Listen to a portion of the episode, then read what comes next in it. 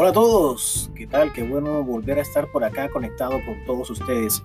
Me llena de gran satisfacción y orgullo ver cómo la comunidad ha crecido y nos fortalecemos a diario con sus apreciaciones y su aceptación.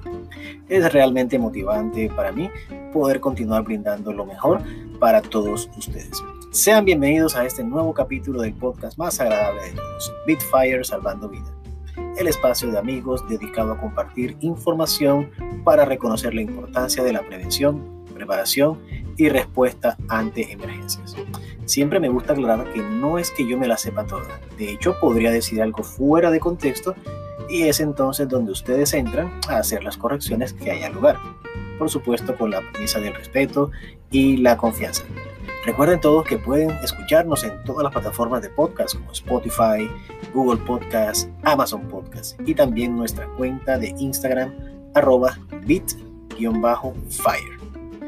Les quiero contar que en los últimos episodios han tenido una gran acogida por parte de todos los que se han ido sumando a esta comunidad y como era de esperarse los comentarios son también muy positivos, lo cual me motiva a dedicar este capítulo particularmente a resaltar un componente demasiado importante en esta gestión de la respuesta ante emergencias. Me refiero a la comunicación. La comunicación internamente entre ustedes como individuos, como trabajadores, como integrantes de una familia, pero también la comunicación con los externos, con mis vecinos, con los organismos de apoyo externo, autoridades, incluso con la misma prensa. Todo es parte de este compendio de estrategias de intervención. Hablando como tal de la comunicación, se refiere al proceso mediante el cual un emisor transmite un mensaje a través de un canal y este es recibido por un receptor. Es lo mismo que hacemos nosotros en la respuesta ante emergencias.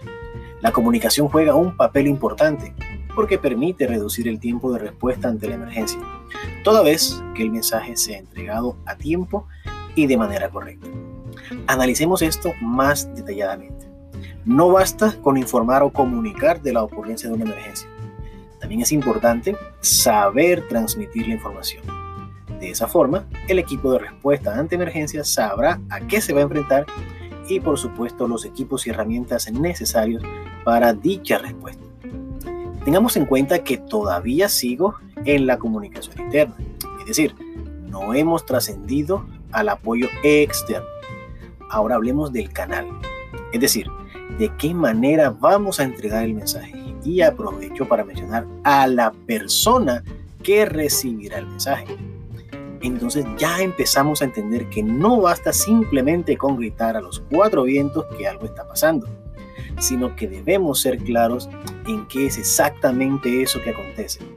Quizás la magnitud de la situación, de pronto que haya personas involucradas, impactos ambientales, mejor dicho, toda una evaluación completa lo más detallado posible para optimizar tiempos de respuesta y los recursos que serían necesarios para responder por parte de la brigada.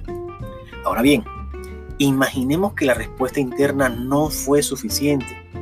La emergencia amenaza con salirse de control y nuestra capacidad de respuesta ha sido sobrepasada.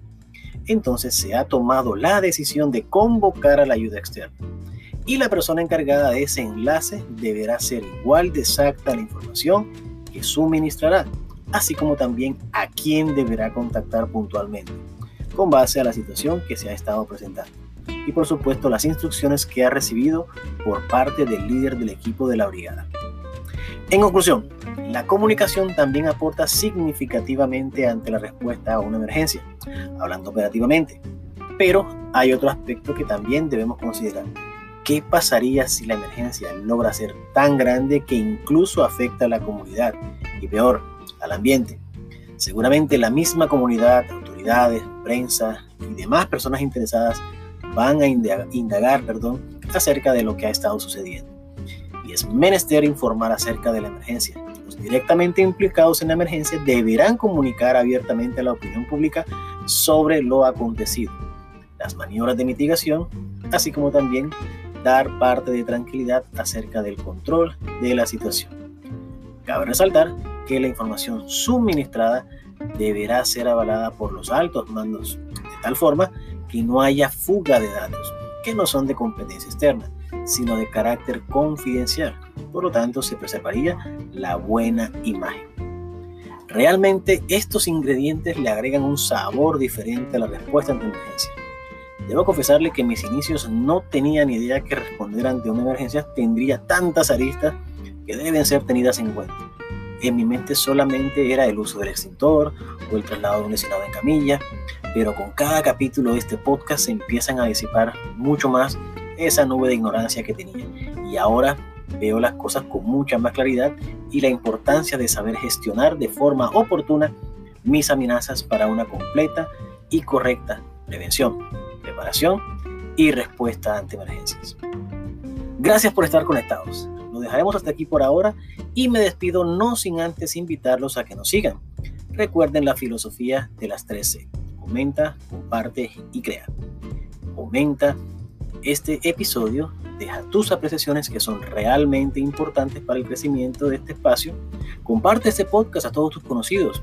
La idea es crear o crecer esta comunidad completamente comprometida y crea tu propia gestión de amenazas para que con la información que aquí tenemos puedas salvar vidas. Gracias, muchas gracias por la atención y nos vemos en un próximo momento. Nos vemos. Saludos a todos.